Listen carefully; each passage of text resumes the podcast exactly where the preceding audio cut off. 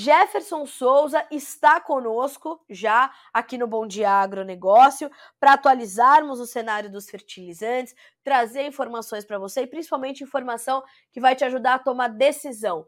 Jefferson já está conosco? Bom dia. Estou sim. Bom dia, Carla. Tudo bem?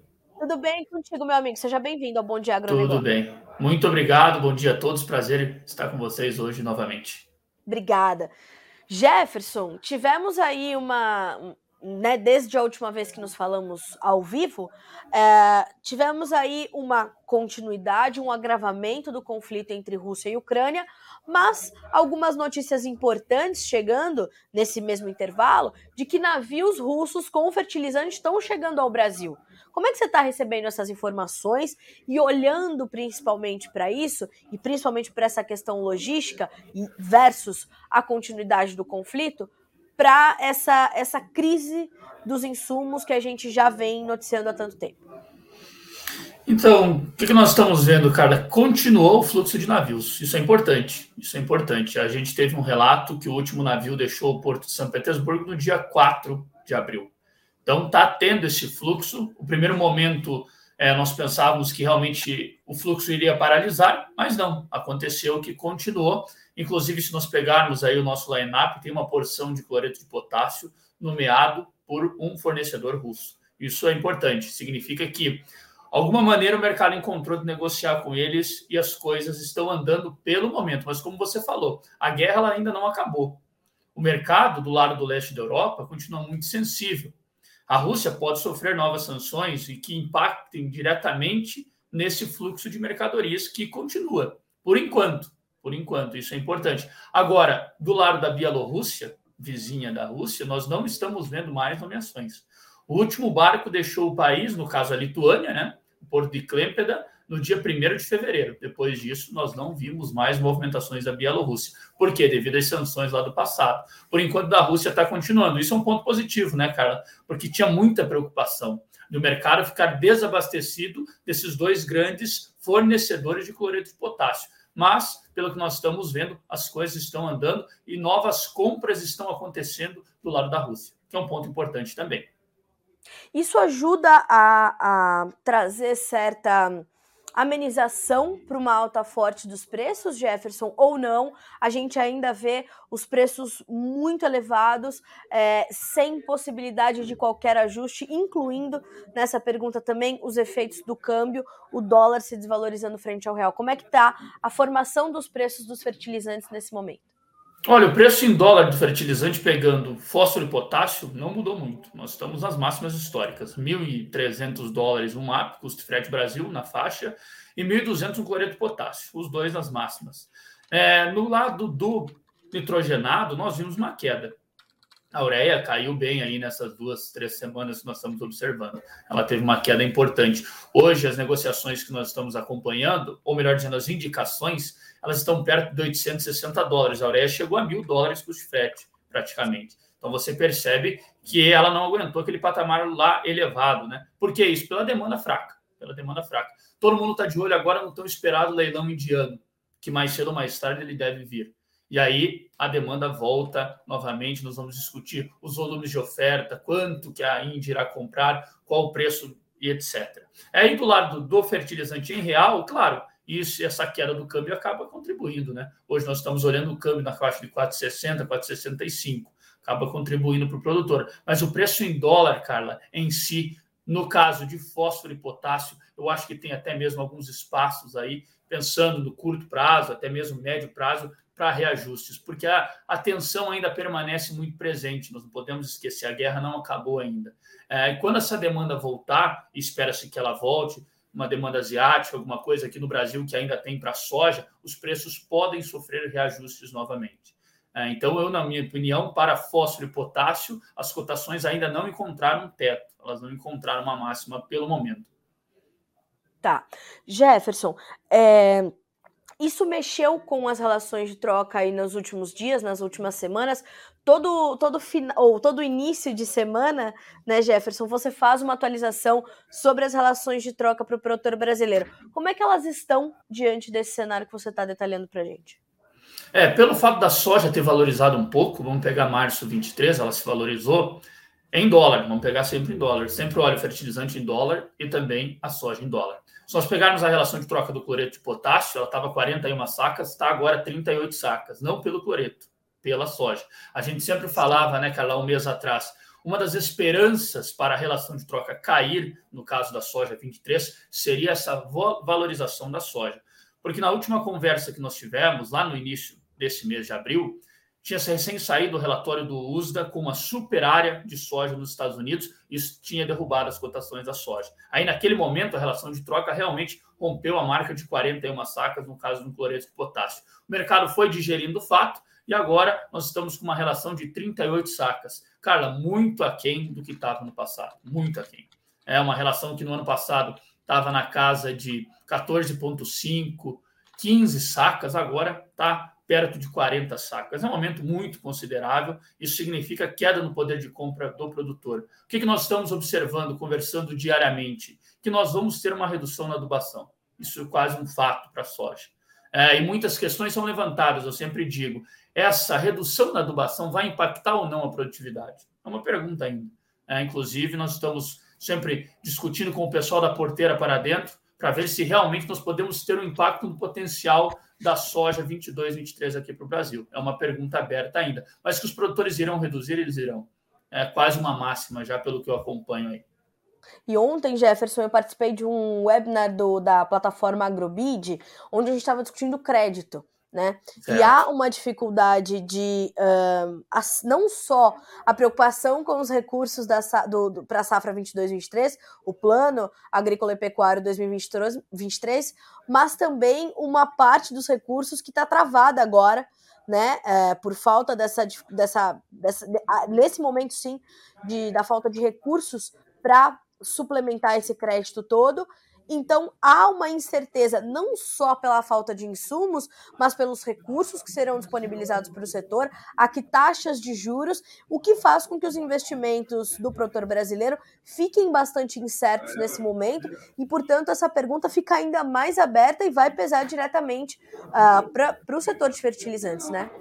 Ah, sem dúvida, né? O preço está muito elevado. A gente vê ainda que tem produtor para comprar fertilizante no Brasil para soja, tem um mercado para rodar ainda tem no Mato Grosso, tem no Paraná, Rio Grande do Sul. Então, tem ainda um mercado para se trabalhar pensando nas demandas da soja 22 e 23. É ainda complicado, Carla, porque é, mesmo que o produtor brasileiro tenha passado por uma dificuldade, que nós, pelo menos agora, nesse curto prazo, a Rússia voltou, está voltando aos poucos, claro, é menor, porque não é toda empresa que vai fazer negócio com a Rússia, isso é um fato. Só que algumas empresas estão conseguindo ainda. Se esse movimento continuará ou não é uma outra questão, porque aí não, não depende do Jefferson, não depende da Carla. É uma questão Sim. governamental. É, não vai além, é, vai além da, da, decisão do produtor ou do consumidor brasileiro.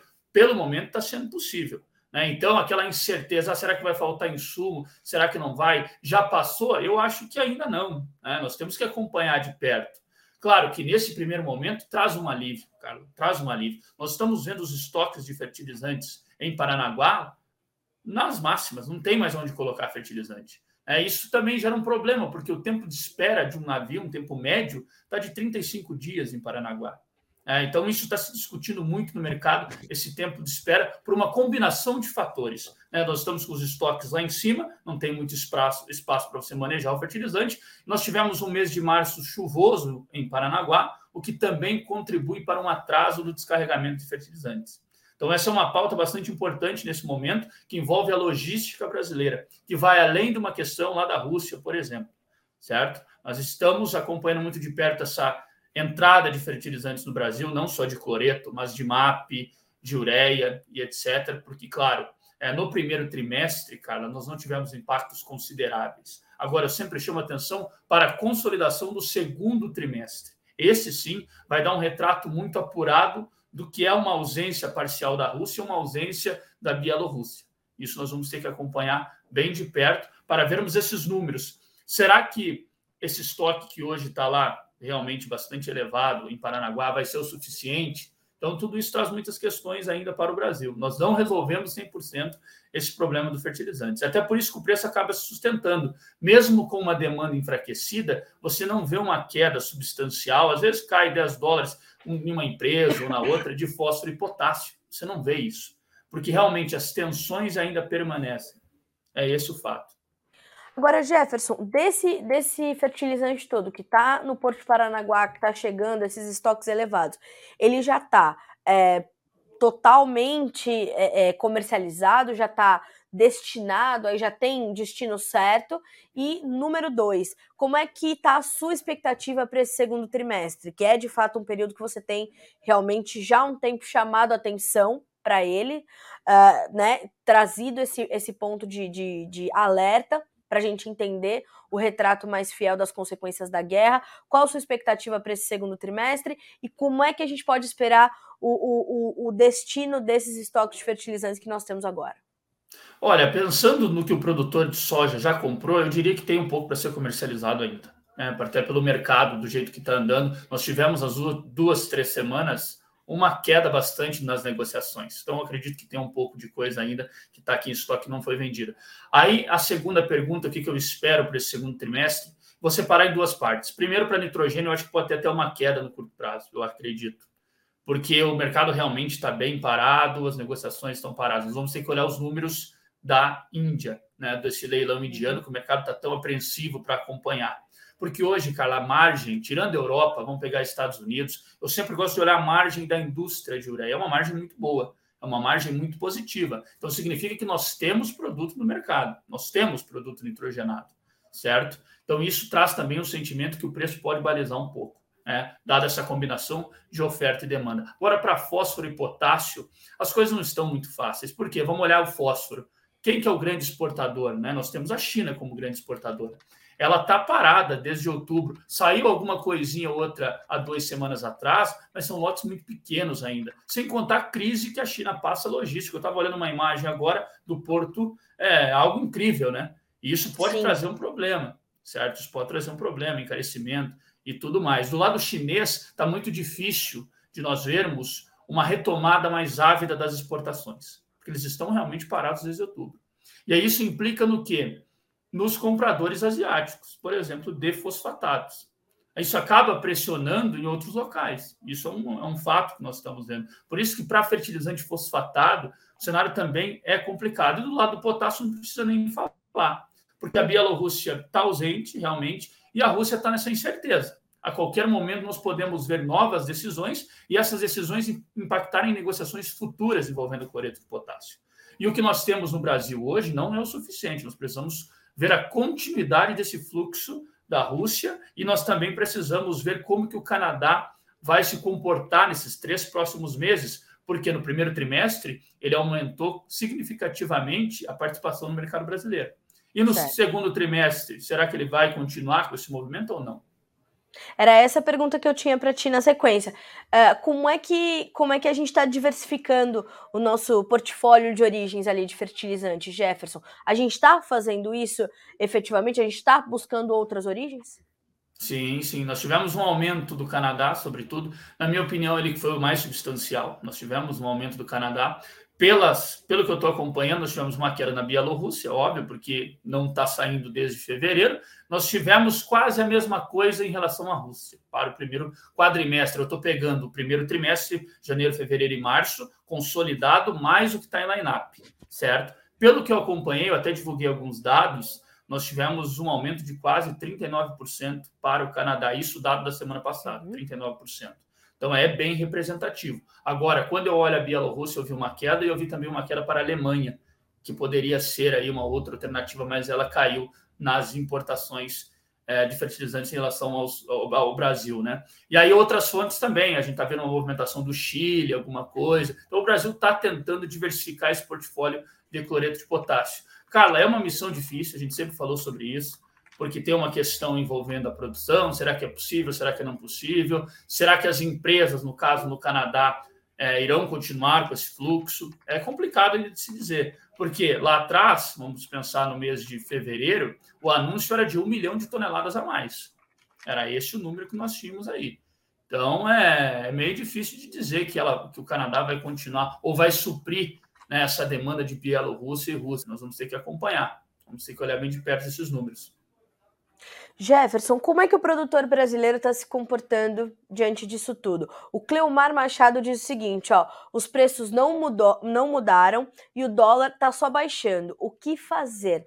Os produtores mudaram sua estratégia é, esse ano, nesse início de ano. Eles estão garantindo suas ofertas mais cedo de fertilizantes, como é que eles estão se comportando diante desse comportamento, das relações de troca, dessas incertezas sobre os volumes de oferta, como é que eles estão é, é, se planejando, Jefferson?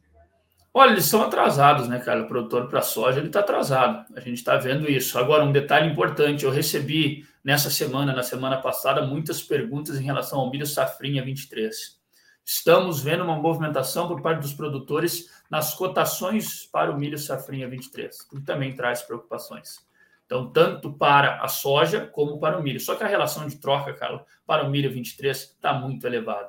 Muito elevada. Não está num ponto ainda de fazer realmente negócio, no caso de ureia e etc. Está muito acima das expectativas, né? Estamos falando de 80 sacas, mais ou menos, pensando em um milho 23 né, para o Mato Grosso. É uma relação de troca muito acima do que o produtor está acostumado. Né? Então, vamos acompanhar como que isso vai andar.